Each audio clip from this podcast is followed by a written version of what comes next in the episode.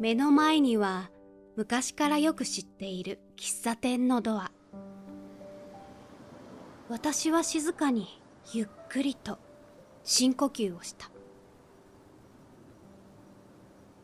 ドアの向こうには3年前に告白をして返事が保留中の相手がいる。その人の名は龍之介さん。幼なじみのしおりのお兄さん。東京の有名店にバリスタ修行に出ていて少し前に帰ってきたばかり。メッセージでたびたびやり取りをしていたけど直接会うのは3年ぶり。今日は龍之介さんから直々に話があると連絡をもらってここに来た。話があるってきっと告白の返事？だよね。いやでも全然違う話かもしれないし。ああもう。平常心。平常心。連絡をもらってから今日まで頭の中はずっと同じ内容がぐるぐると巡っている。喫茶店は龍之介さんのお父さんが営んでいる。でも今は入院をしていて喫茶店は休業中。私は意を決して喫茶店のドアを開けた。カランと聞きなじみのあるドアベルの音。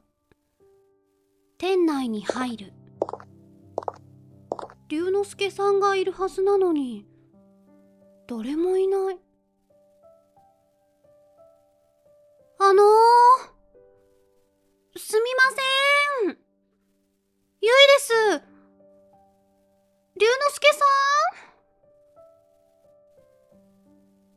店の奥からガサゴソと物音がして、龍之介さんがひょこっと顔を出した。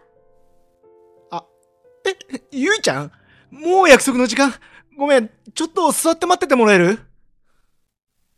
龍之介さんはカウンターを指さし、カウンター席に座るよう促した。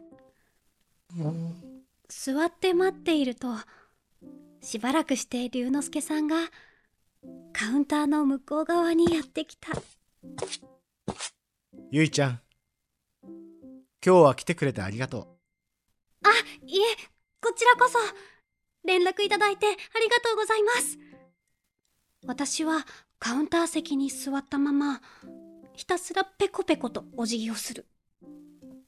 そんな私の行動を見てなのか龍之介さんがくすりと笑うゆいちゃんストップストップ。龍之介さんが優しく声をかけてくれた。あすすみません。そーっと上目遣いで龍之介さんの方を見ると龍之介さんの穏やかな眼差しと目があった。3年ぶりだよねでもメッセージのやり取りしてたからそんなに久しぶりって感じはしないかな。そうですね。ああうまく話せない。龍之介さん前からかっこよかったけど。都会で磨かれてますますかっこよくなってる。ゆいちゃん文字だけじゃ分からなかったけど学生っぽさがなくなってもうお姉さんだね。今は？広告代理店で働いてるんだっけ？はい。まだ全然一人前じゃなくって。周りに迷惑ばかりかけてますけど頑張ってます。うん？そっか。あしおりとは？あいつ大阪に行ったっきり全然帰ってこないだろう。そうですね。あえてはないですけど SNS でつながってますよ。元気にしてるみたいです。話があるってまさか世間話？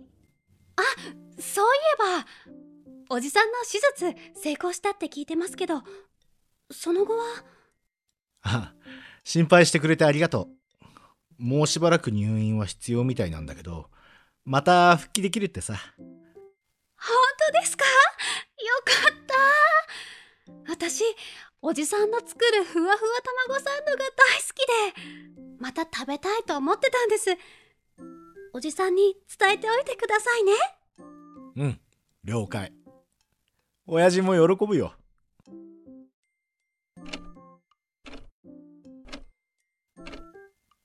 う沈黙だ。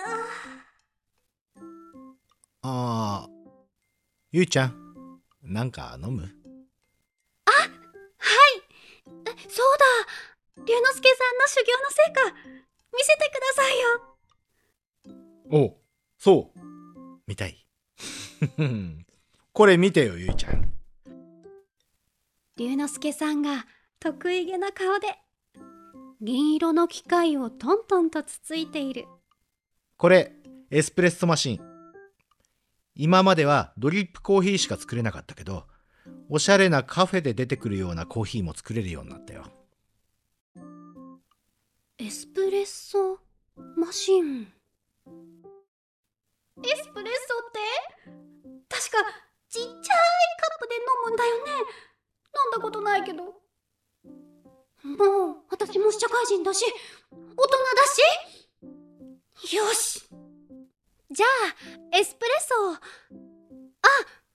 私チョコレートを持ってきたんです。買ってきたチョコレートの箱を紙袋から出してカウンターに置いた。チョコレート。いいね。ありがとう。エスプレッソに合うと思うよ。後で一緒に食べよはい。龍之介さんの動きをじっと見ているとテキパキというよりは少し迷いながら動いてるように見えた。修行してた店と使い勝手が違うから？ガーという音やカチャカチャという音が聞こえる。ブーという音が止んだと思ったら龍之介さんが白くて小さなカップをソーサーに乗せてカウンターに置いた。うはいどうぞ。ありがとうございます。本当に小さいカップ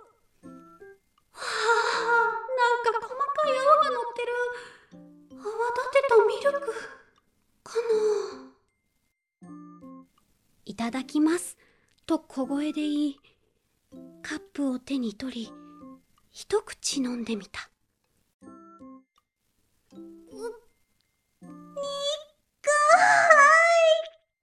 これ普通？普通なの？龍之介さんをちらっと見ると私の反応を伺っているのか少し不安げな表情でこちらを見ている。ここれはまずそうな顔なんてできない。龍之介さんすみません。お砂糖をいただいてもいいですか？私はニコッと龍之介さんに微笑んだ。あごめん。砂糖出てなかったね。これ使って。ありがとうございます。私は苦味が和らぐかと思ってスプーン2杯分の砂糖をカップに入れた。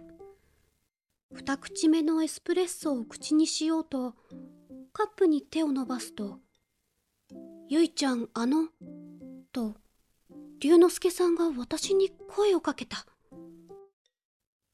話したいことがあるんだ。